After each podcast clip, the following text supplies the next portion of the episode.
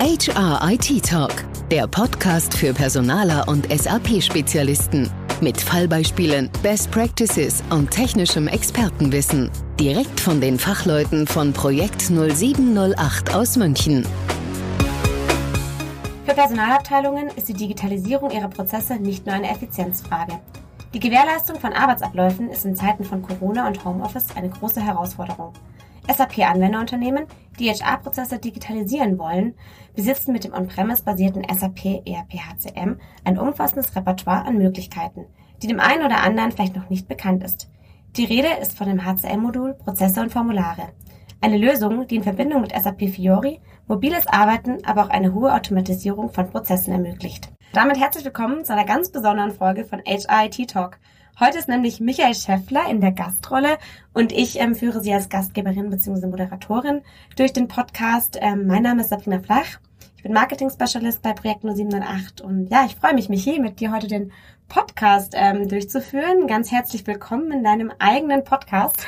Ja, danke für die Einladung, hätte ich was gesagt. Sehr gerne. Wie ist es für dich heute mal auf der anderen Seite zu sitzen? Ja, schon besonders, ganz besonders. Also es gab in den 90er Jahren mal so ein TV-Sendeformat auf dem heißen Schuh, glaube ich, hieß das. Und genauso fühle ich mich gerade.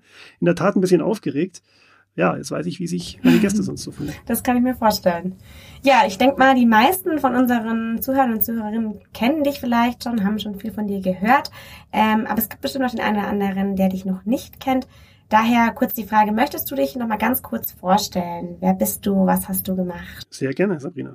Also, Michael Schäffler mein Name. Man hört es nicht, aber ich bin Münchner, bin hier im Münchner Head Office auch ansässig, bin seit über 20 Jahren im SAP-Geschäft tätig, habe lange Jahre im Maschinenraum arbeiten dürfen bei einem Münchner Großkonzern, habe da von der Pike auf Aber-Programmierung erlernt und auch das SAP HCM-System hoch und runter implementieren, einführen, upgraden dürfen und das Ganze im internationalen Kontext war dann auch für die letzten Jahre für den gleichen Konzern international verantwortlich für die Softwareentwicklungsabteilung im SAP-Umfeld und ja, habe in dem Zusammenhang dann auch viele technische Projekte verantworten dürfen.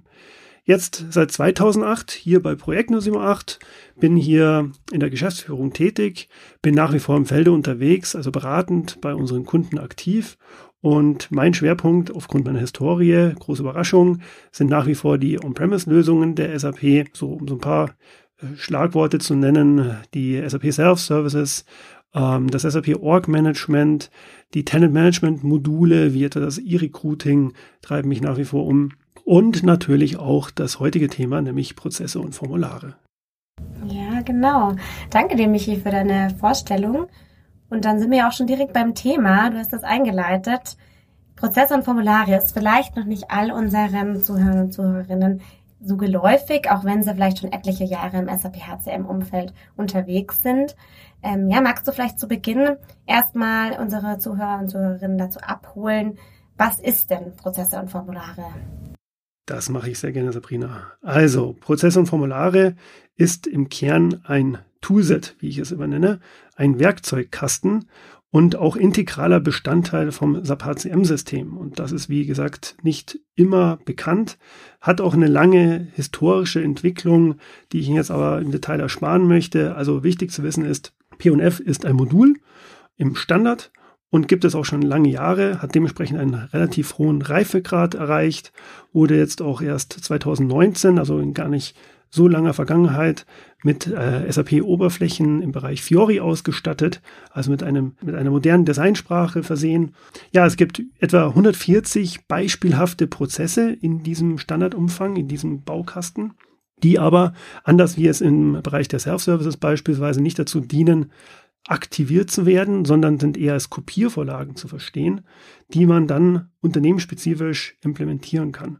Und genau äh, das ist auch im Kern der Fokus von dem Framework oder Toolset P&F.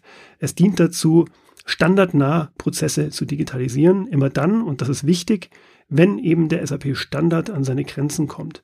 Und das wäre auch immer gleich meine Empfehlung, denn wenn Sie Funktionalitäten im Standard haben, dann sind die wesentlich mächtiger und auch äh, am Ende des Tages für Sie kosteneffizienter einzuführen. Aber wenn das eben nicht der Fall ist, dann können Sie auf P&F zurückgreifen. P&F kann aber auch noch äh, viel mehr. Also mobile Szenarien ermöglichen beispielsweise. Das ist aufgrund von der Oberflächentechnologie Fiori jetzt eben seit einiger Zeit möglich. P&F basiert auf äh, den ganzen klassischen bewährten SAP-Technologien, also zum Beispiel auf ABAP, was klar ist, aber auch Business Workflow. Äh, WebDim Pro ABAP war bis vor Fiori eine Oberflächentechnologie, die man alternativ wählen konnte. Neben den ganz ursprünglichen Adobe Interactive Forms, das ist auch bei vielen SAP-Anwenderunternehmen noch nach wie vor der Stand der Dinge und das ist eben zwischenzeitlich definitiv nicht mehr der Fall. Also man kann auch Oberflächen bereitstellen, Antragsformulare bereitstellen, die eben nicht auf Adobe Interactive Forms basieren. Und das Beste kommt zum Schluss. Dadurch, hatte ich schon erwähnt, dass P&F integraler Bestandteil vom SAP HCM-System ist, haben Sie, liebe HörerInnen, die Lizenzkosten in der Regel auch schon ausgegeben. Sprich, Sie müssen keine Lizenzkosten für diese Engine, für diesen Baukasten ausgeben, sondern haben den ähm, in der Regel schon vollwertig lizenziert. Es gibt ein paar Ausnahmen, aber in der Regel ist das dann eben schon von Ihnen käuflich erworben worden. Danke dir für den kurzen Überblick und das ist natürlich immer sehr attraktiv, wenn dann keine zusätzlichen Kosten entstehen. Ähm, genau, aber jetzt, wir haben ja die Frage noch, wie kann ich jetzt als Unternehmen herausfinden, ob Prozesse und Formulare die richtige Technologie ist, um meine Digitalisierungsvorhaben im HR voranzutreiben? Du hattest es gerade schon angesprochen, alles, was über den Standard hinausgeht, beziehungsweise nicht mit dem Standard abzudecken ist, da kommt ja dann auch oft die Fragestellung der Eigenentwicklung auf. Ähm, wie kann man das vielleicht ins Verhältnis setzen? Oder kannst du uns da nochmal ein bisschen Einblicke geben? Was kann man mit P&F tatsächlich umsetzen? Mhm. Ja, das ist in der Tat eine sehr spannende Frage, Sabrina, denn es ist auch eine sehr individuelle Angelegenheit. Also die Ausgangssituation des Unternehmens ist da ausschlaggebend und natürlich auch die Marschrichtung, in welche Richtung das Unternehmen gehen möchte. Also Stichwort SAP Success Factors, die Cloud, will heißen, man muss einfach gucken, welche HR-IT-Strategie und welche Roadmap verfolgt das Unternehmen und wo möchte es hin? Wie sieht das Zielbild aus? Viele wissen es ja, es wird eine Nachfolgelösung für das ähm, allseits beliebte SAP Human Capital Management, also das klassische On-Premise-System geben, namentlich H4S4, also ab 2022 SAP HCM vor S4HANA als Nachfolgeprodukt für das bisherige System angekündigt und äh, wird auch schon mit Spannung in der Community erwartet. Dort eben ist zum Beispiel P&F auch integraler Bestandteil nach meinem Kenntnisstand.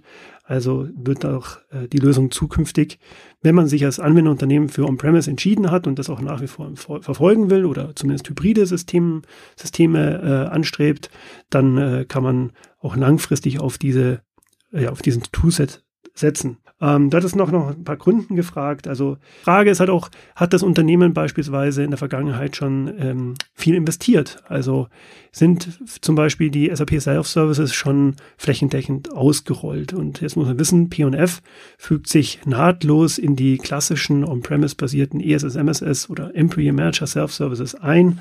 Das bedeutet, wenn ESS, MSS gegeben ist und vielleicht auch bei einem großen Unternehmen weltweit ausgerollt ist, dann liegt P&F wirklich auf der Hand, denn dann hat der Endanwender, Stichwort UX, gar keinen Medienbruch und stellt im Zweifel gar nicht fest, ist das jetzt SAP Standard oder eine standardnahe Umsetzung auf Basis von P&F, was er da gerade an Daten eingibt und Formularen ausfüllt. Ebenfalls noch so ein ganz wichtiger Faktor ist, welches Know-how ist beim Unternehmen intern gegeben. Also wenn das Unternehmen intern über Entwicklerressourcen verfügt, aber Programmierer, die vielleicht auch schon sehr geübt und versiert sind im Umgang mit Business Workflow beispielsweise oder den ähm, sonstigen Technologien, die es so gibt im SAP-Kosmos, dann tut man sich leicht, auch P&F Know-how draufzusatteln und dann auch P&F-basierte Prozesse zu implementieren. Das sind vielleicht mal zwei, drei Ideen, ja, wie man sich dem Sachverhalt des Unternehmens nähern kann. Nochmal, du hast es auch gerade angeschnitten bezüglich ähm, HVS vor ähm, und Premise-basierte Welt im Umstieg ähm, zu HVS vor. Und es ist ja tatsächlich so, dass die SAP wirklich als Go-Forward-Strategie Cloud angibt. Und ich denke, das ist jetzt auch ein Punkt, der viele unserer Zuhörerinnen ähm, interessiert. Lohnt es sich, du hast es kurz angeschnitten, vielleicht magst du noch mal kurz ein bisschen detaillierter darauf eingehen, wenn man aktuell noch hybride Systemlandschaften nutzt, lohnt es sich dann wirklich noch in P&F zu investieren? Oder wie kann ich, wenn ich jetzt Kunde bin, der sich auch ebenfalls der Cloud-Strategie anschließt, trotzdem noch von P&F profitieren? Genau, also auch hier gilt so ein bisschen die Beraterantwort, es kommt darauf an. Die erwähnten Bereitstellungsoptionen, das wäre auch mal so im Vorfeld zu klären, ja, mit dem Kunden zu diskutieren. Mhm. ja, welches Zielbild existiert. Wenn ich als SAP-Anwenderunternehmen zum Beispiel einen Full-Cloud-Ansatz anstrebe, also 100 Prozent meiner personalwirtschaftlichen Funktionalitäten in die Cloud verlagern möchte und da auch schon vielleicht eine Roadmap entwickelt, einen Bebauungsplan festgelegt habe, dann macht P&F wahrscheinlich keinen Sinn mehr. Ähm, wobei wir auch Kunden haben, äh, kleine Randbemerkung, die trotz eines solchen Vorhabens P&F als Brückentechnologie implementiert haben, weil natürlich der Weg hin zu so einer Zielsetzung, zu so einem Zielbild ein sehr langer sein kann und auch mehrere Jahre in Anspruch nehmen kann unter Umständen. Und dann macht es vielleicht doch wieder Sinn, auf P&F zu setzen, um jetzt eben in der Zwischenzeit eine Antwort zu haben und als Unternehmen Prozesse im personalwirtschaftlichen Kontext digitalisieren zu können. Mhm. Also das ist immer eine sehr, sehr individuelle Geschichte. Es gibt auch noch Kunden, die langfristig auf ähm, einen hybriden Ansatz setzen werden, also Stichwort Talent Hybrid oder Core Hybrid. Auch da kann der Einsatz von P&F sinnig sein. Und ähm, ja, du hast es ja auch nochmal angesprochen, H4S4 als Nachfolgelösung von dem beliebten SAP HCM-System. Wenn ein Kunde in diese Richtung gehen sollte oder tendiert und da vielleicht jetzt noch weitere Analysen fahren will, by the way, auch da unterstützen wir natürlich gerne als Beratungspartner. Also auch dann kann es schon durchaus noch Sinn machen, P&F-Prozesse einzuführen, insbesondere wenn man die erwähnten Sub-Self-Services schon in Verwendung hat. Um das Ganze jetzt nochmal für mich und auch für unsere Hörerinnen vielleicht ein, etwas greifbarer zu machen, wie läuft denn so ein P&F-Projekt in der Praxis ab? Also wie muss ich mir das vorstellen? Vielleicht hast du auch ein paar konkrete Kundenbeispiele bzw. Use Cases dabei, von denen du uns ein bisschen erzählen kannst und Einblicke geben kannst. Das mache ich gerne, Sabrina. Also zu dem ersten Teil deiner Frage, auch hier wieder so ein bisschen die Fragestellung, wie der Kunde vorgehen möchte. Wir haben Kunden, die beispielsweise in agilen, Scrum-artigen Vorgehensmodellen und Projektvorgehen, Projektvorgehensweisen äh, solche Vorhaben gerne angehen. Das heißt, äh, man will sich dem Thema nähern, weiß aber noch nicht ganz genau, wo die Reise hinführen soll. Das heißt, das Ergebnis ist sozusagen noch offen. Man will sich erstmal angucken, was kann vielleicht so ein Prototyp von P&F leisten. Oder wie fühlt sich das an, wenn man so eine Lösung implementiert? Ähm, wo sind die Grenzen von P&F? Wie aufwendig ist das Ganze? Wenn man so vorgehen will als SAP-Anwenderunternehmen, dann ist das natürlich eine gute Vorgehensweise. Dann fängt man vielleicht mit einem Prototypen an, ein ausgewählter Prozess, den man dann implementiert und in der Praxis erprobt. Durchaus legitim, diese Vorgehensweise. Auf der anderen Seite kann man natürlich auch ganz klassisch, vielleicht in einem Wasserfall-modellartigen Projekt vorgehen, sich nochmal der Materie, äh, ich sage jetzt mal ein bisschen akademischer nähern und ähm, sich angucken, welche Prozesse man dann generell overall zu digitalisieren hat. Und meiner Erfahrung nach sind das immer sehr viele Prozesse, die da so auf der Agenda stehen bei den Anwenderunternehmen. Und wenn man nochmal genauer hinguckt, sind vielleicht einige davon im SAP Standard zu verorten. Das hatte ich ja vorhin schon erwähnt. Immer dann, wenn der SAP Standard Funktionalitäten bereithält, dann bietet es sich an, das auch anzustreben oder diese Funktionalität heranzuziehen. Aber wenn man diese Evaluation abgeschlossen hat, dann kommen meistens sehr, sehr viele Prozesse raus im, im personalwirtschaftlichen Umfeld, wo dann doch der Standard seine Grenzen hat. So, und dann gehe ich immer in unseren Projekten her und gucke, welche dieser Prozesse, die jetzt zu digitalisieren gilt, sind denn wie komplex. Mhm. Also komplex im Hinblick auf die Systemkomplexität, aber auch die Prozesskomplexität. Sind da vielleicht jetzt zwei oder drei Genehmigungsstufen ähm, zu implementieren, abzubilden oder sind es zehn oder zwölf? Ähm, welche Systeme sind am Ende des Tages zu involvieren? Sind das ausschließlich SAP-Systeme oder sind da vielleicht auch Non-SAP-Systeme einzubetten? Auch das haben wir schon in der Vergangenheit gemacht und ist technisch alles denkbar. Aber umso komplexer, umso aufwendiger, umso kostenintensiver. Mhm. So kann man das ganz äh, pauschal mal sagen. Und deswegen guckt man einfach, ja, äh, vielleicht auch im Rahmen eines Scoping-Workshops, um sich dem Thema erstmal äh, in kleineren Schritten zu nähern und nicht in so einem großen Fachkonzept, was auch dann sicherlich mal ein paar Wochen oder sogar Monate dauern kann. Ähm, ja, schaut man vielleicht auch, wie häufig werden die Prozesse überhaupt äh, benötigt. Ja, ist das ein Prozess, mhm. der einmal im Jahr ausgeführt wird? und dann vielleicht auch längere Zeit braucht, um sich zu amortisieren? Oder sind das äh, hochfrequentierte Anwendungsfälle, wo jeden Tag vielleicht hunderte von Endanwendern sich mit irgendwelchen manuellen Prozessen herumschlagen und dann lässt sich in der Tat sehr leicht ein Business Case rechnen und vielleicht auch P&F dann für diesen mhm. Anwendungsfall implementieren. So, und der zweite Teil deiner Frage war ja, ob ich ein paar Kundenbeispiele habe. Und da habe ich eine ganze Reihe von Praxisbeispielen, Kundenbeispielen. Ich möchte mal drei kurz erwähnen. Und zwar haben wir ähm, bei unserem Referenzkunden der Linde-Gruppe einen sehr spannenden Anwendungsfall gehabt, den wir mit Prozesse und Formulare äh, abbilden durften. Und zwar das Thema External Management. External Management, da geht es darum, externe Mitarbeiter, so wie wir, also Leih, Leasingkräfte, externe Berater, ähm, bekannt zu machen im Hinblick auf ähm, Systemzugänge, Accounts, aber auch Berechtigungen. Und das Ganze wurde bei Linde von uns auf Basis von P&F digitalisiert und äh, ist jetzt weltweit bei Linde in Verwendung, global in über 30 Sprachen im Einsatz und zwischenzeitlich werden, also das sind auch etwas ältere Zahlen, aber es müssten inzwischen sogar mehr sein, ca. 1500 Prozesse im Monat auf dieser Basis abgebildet. Das heißt, das sogenannte Registrieren von Externen, also das Anmelden, aber auch das Deregistrieren, das Abmelden von Externen, wenn die das Unternehmen wieder verlassen haben, läuft bei Linde komplett über P&F. Ein zweiter Kunde, DM Drogeriemarkt, die haben, das ging auch damals durch die Medien, eine sehr intensive Digitalisierungsstrategie verfolgt und haben damals, ich glaube, es waren etwa 20.000 Smartphones angeschafft, um eben die Filialmitarbeiter mit diesen Endgeräten auszustatten.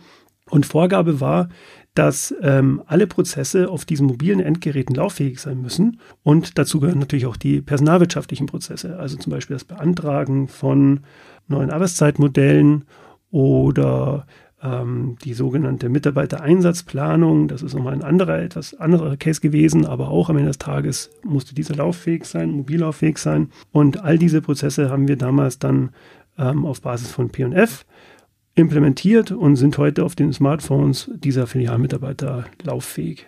Und äh, last but not least, ein, ein dritter Kunde ähm, aus dem VW-Konzern, die Firma MAN kennt man, ähm, Nutzfahrzeugsparte. Und die wiederum haben vor, ja, das ist schon wieder ein paar Jährchen her, ähm, das sogenannte Planstellen-Controlling oder Planstellenmanagement auf Basis von P&F digitalisiert.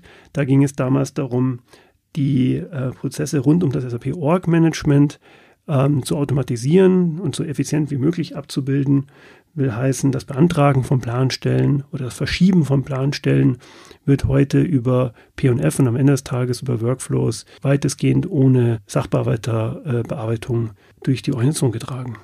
Ja, danke dir, Michi, für die spannenden Einblicke, vor allem für die ähm, Use Cases. Den einen oder anderen habe ich auch schon live gesehen. Auf jeden Fall super beeindruckend. Ähm, aber vielleicht kannst du noch mal kurz sagen, was gibt es denn sonst noch für klassische bzw. typische Antragsprozesse bei P&F?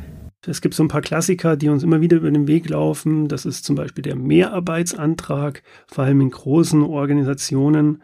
Ähm, wenn auch vielleicht ein Betriebsrat äh, gegeben ist, dann ist das ein, ein Evergreen, ja, also das Beantragen von Mehrarbeitszeiten.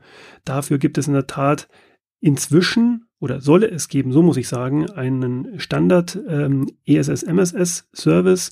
Der ist aber, glaube ich, jetzt im Dezember 2021 noch nicht verfügbar. Müsste ich mal wieder in die ähm, SAP Apps Reference Library reingucken. Aber bis dato war das eben nicht der Fall. Also der Mehrarbeitsantrag ist ein Klassiker.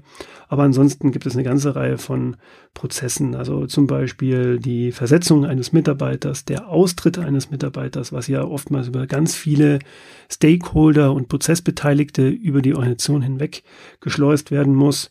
Ähm, aber auch bei, sage ich mal, ganz essentiellen Lebensereignissen der Mitarbeiter, sage ich mal dazu, also bei der Heirat, bei der Scheidung, äh, bei der Geburt eines Kindes, da muss vielleicht auch eine Geburtsurkunde mhm. des Kindes hochgeladen werden und dann Personal übermittelt werden, weil vielleicht auch damit Sonderurlaubstage einhergehen, die Beantragung von Erziehungsurlaub, ähm, die Änderung der Arbeitszeit, ähm, vielleicht sogar eine außerordentliche Gehaltsanpassung.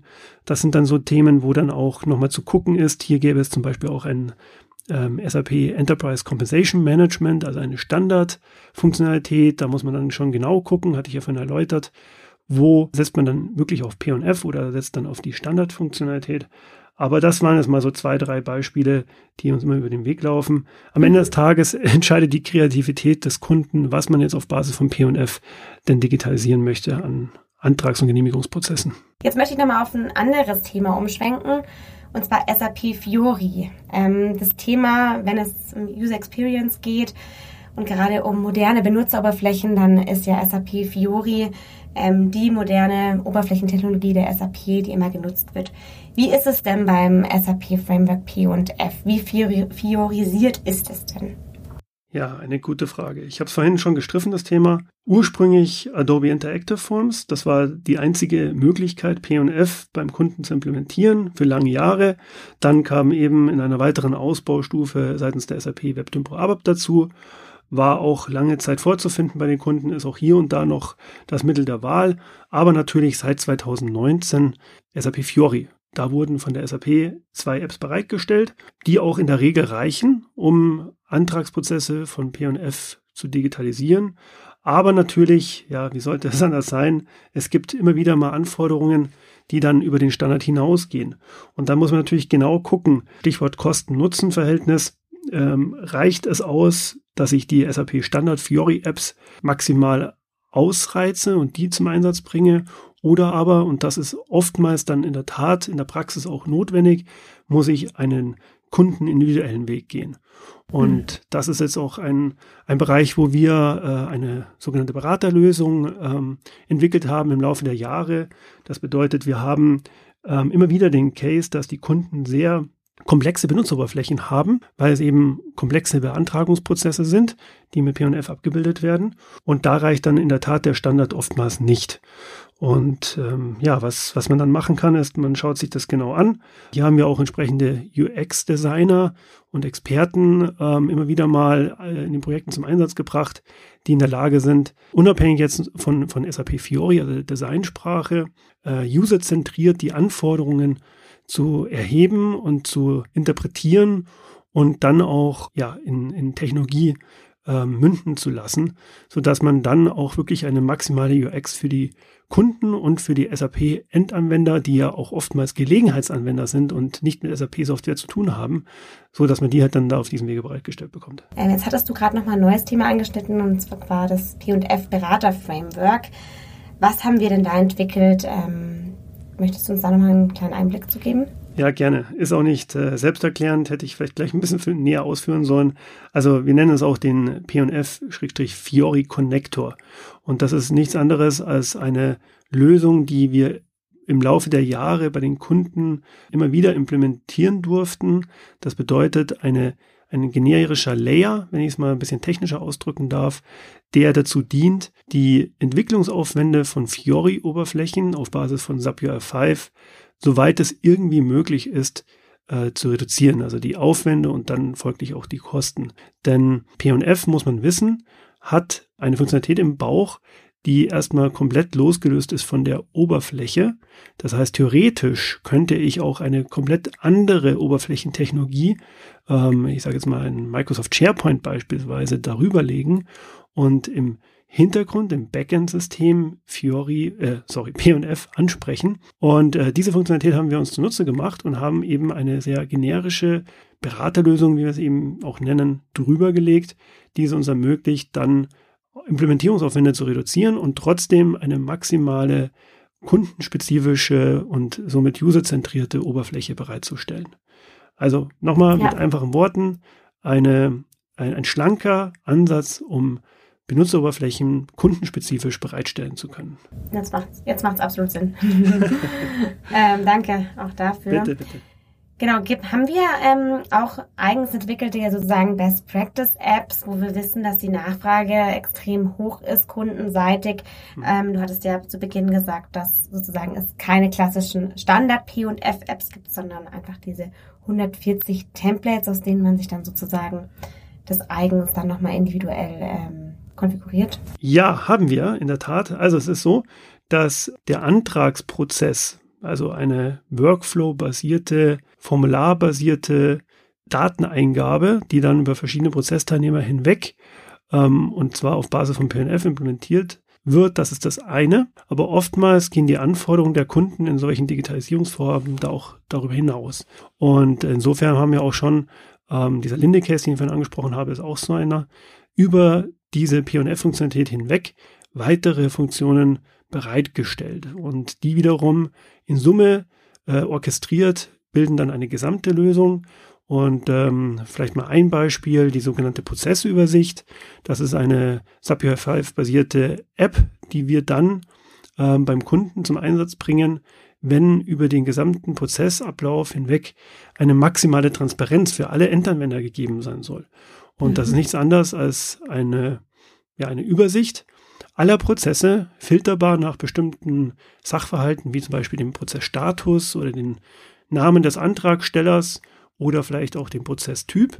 Und ähm, wenn man das entsprechend in einem Fiori Launchpad einbettet, hat, ja, hat man die maximale Transparenz. Das heißt, jeder äh, ist zu jedem Zeitpunkt in der Lage zu gucken, wo steckt denn gerade mein Prozess, wer ist gerade am Zug und bearbeitet diesen. Somit kann man natürlich auch Prozesslaufzeiten entsprechend reduzieren. Ein anderes Beispiel wäre etwa unser Sachbearbeiter-Cockpit. Da verlassen wir jetzt zwar SAP Fiori, aber ist dennoch interessant, denke ich, für den einen oder anderen Kunden mal diesen Anwendungsfall zu hören.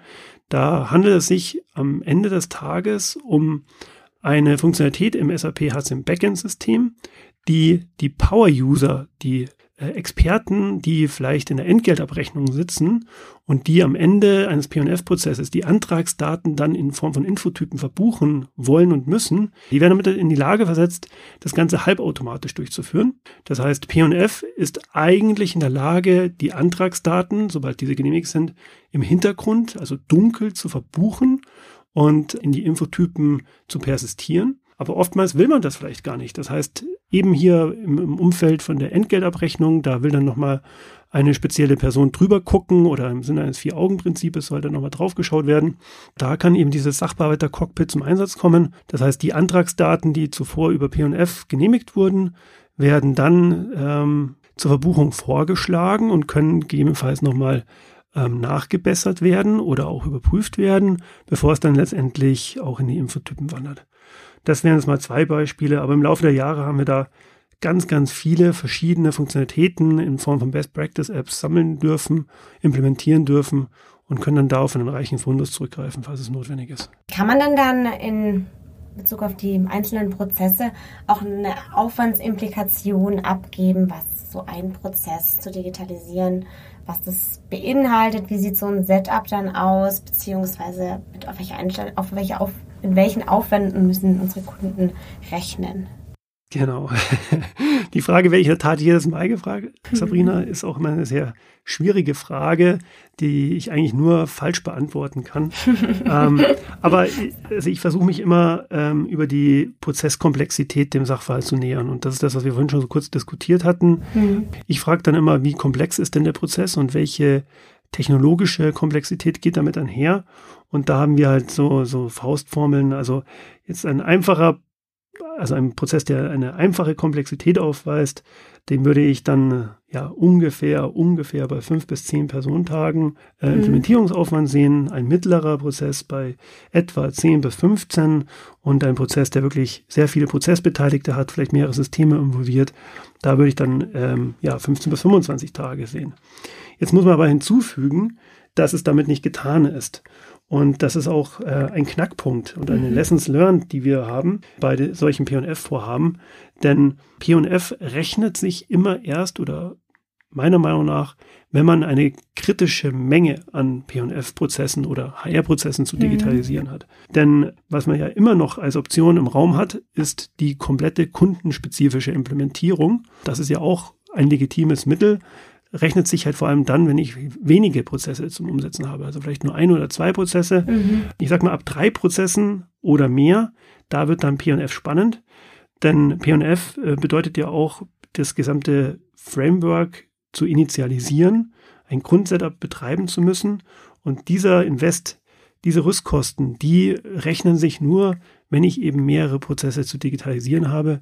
Und wenn das mehr als, ich sage jetzt mal, fünf sind, dann ist das eine sehr gute Investition, die man an der Stelle tätigen kann. So, mhm. und das wäre jetzt natürlich eine reine technische Betrachtung. On top kommen dann immer Aufwände für das gesamte Projekt, Projektmanagement. Ganz wichtig, das Change Management, was ja bei, ähm, ich sage jetzt mal, Softwareprojekten immer mit einhergehen sollte und äh, wo wir natürlich auch gerne jederzeit unterstützen mit entsprechenden Experten. Aber hier äh, kommt natürlich dann gegebenenfalls einiges noch an Aufwand on top. Und insofern immer sehr schwer, äh, ist so ein bisschen Glaskugel gucken. Klar. Aber das einfach mal so als, als Faustformel für dich. Ich glaube, das äh, gibt einem ein ganz gutes Gefühl, einfach mal so eine Indikation zu haben. Und zwar sind auch nochmal ganz wichtige Punkte, die du da angesprochen hast, dass man einfach besser einschätzen kann, ab wann lohnt es sich und ähm, ab wann macht es tatsächlich Sinn.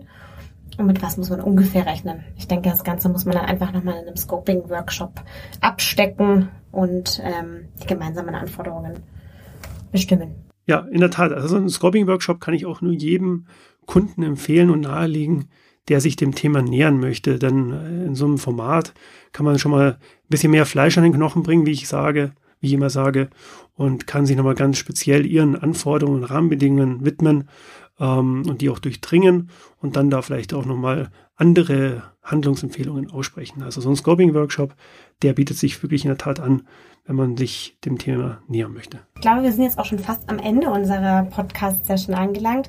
Vielleicht magst du zum Abschluss einfach noch ein paar ähm, Erfahrungen, Lessons learned, die du aus so P&F-Projekten mitgenommen hast, mit unseren Hörerinnen teilen.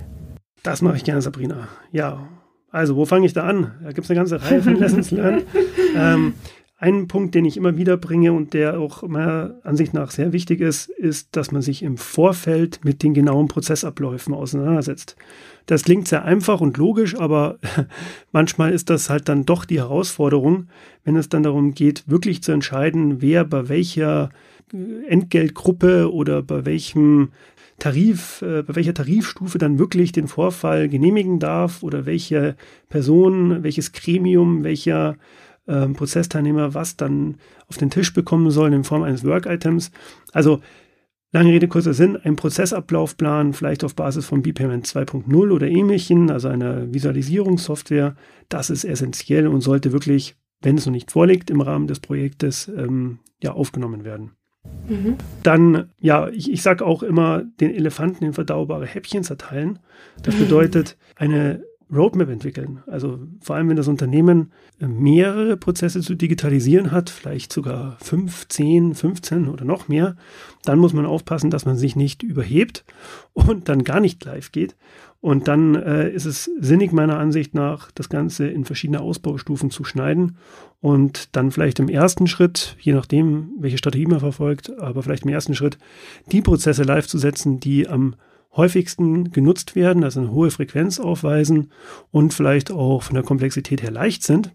Das heißt, da hat man dann sehr schnell Effekte, wenn man die auf die Straße bringt und äh, so kann man sich dann peu à peu der Zielgeraden zuwenden. Und ähm, vielleicht nochmal ein Punkt, der eigentlich auch offensichtlich ist, aber ähm, der nicht zu vernachlässigen ist im Umfeld von Softwareprojekten oder Softwareentwicklungsprojekten, wie P&F am Ende des Tages auch ist, das Thema Testing. Und das möchte ich nochmal unterstreichen. Wenn man jetzt komplexe Prozessabläufe hat, wo dann mehrere Prozessteilnehmer genehmigen müssen oder verschiedene Aktionen ausführen können müssen, dann wird ein solches Testing sehr schnell sehr komplex und aufwendig. Ja, also dieses Testing, das äh, möchte ich Ihnen nahelegen, liebe Hörerinnen, das nicht zu unterschätzen, denn das kann wirklich sehr, sehr aufwendig werden und ähm, da bietet es sich auch immer an, äh, eine Testpopulation heranzuziehen. Eine Testpopulation, was verstehe ich darunter? Das ist nichts anderes als eine Testumgebung von dezidierten Testpersonalstammsätzen ähm, oder Testorganheiten oder Testplanstellen, die mit entsprechenden Usern und Berechtigungen im Entwicklungssystem, aber auch auf dem Qualitätssicherungssystem bereitgestellt werden, die das Projektteam in die Lage versetzen, einen solchen Antragsprozess von A bis Z durchzuspielen und natürlich auch die beteiligten Entwickler äh, eventuelle Problemfälle dann auch nachzuvollziehen und zu debuggen am Ende des Tages. Also das Thema Testing müssen Sie bitte ernst nehmen bei solchen Projekten. Ja, danke dir, Michi, auch nochmal für diese ganzen ähm, Lessons learned. Sowas finde ich immer super wichtig, ähm, weil man da einfach aus den Erfahrungen der Vorprojekte super profitieren kann. Ähm, genau, wir möchten Sie nochmal ganz zum Abschluss auch nochmal darauf hinweisen, dass wir das ganze Thema Prozesse und Formulare auch in Form eines Webinars schon mal live demonstriert haben an dem Prozess der Mitarbeiterversetzung. Da können Sie das auch dann innerhalb von einer Live-Demo sehen. Einfach ähm, bei uns auf der Webseite Digitalisierung im HR mittels SAP Toolbox ist der Titel des ähm, Webinars mit Prozesse und Formulare. Ähm, können Sie jederzeit anfragen und sich dann on demand ansehen das wäre es jetzt noch von meiner Seite. Vielen Dank, sage ich erstmal, Michi, an dich ähm, Danke, für den zurück, super Input. ja, das nächste Mal bist du wahrscheinlich wieder in der anderen Rolle äh, genau. vertreten. Oder wir belassen es bei dieser Konstellation. Jetzt habe ich mich dran gewöhnt. Sehr gut. Genau, das letzte Wort will ich dir noch überlassen. auch von meiner Seite nochmals vielen Dank. Ich hoffe, ich konnte Ihnen das Thema ein wenig näher bringen. Ist nicht ganz so einfach in einem solchen ähm, Audio-Podcast-Format. Wenn Sie Fragen haben, kommen Sie jederzeit gerne auf uns zu und dann können wir das natürlich auch jederzeit für Sie nochmal in einem Video oder äh, Live-Demo-Call für Sie ermöglichen. Hat Ihnen dieser Podcast gefallen? Dann freuen wir uns sehr über 5 Sterne bei iTunes. Feedback zu dieser Folge oder Themenvorschläge für künftige Episoden gerne per Mail an podcast.projekt0708.com.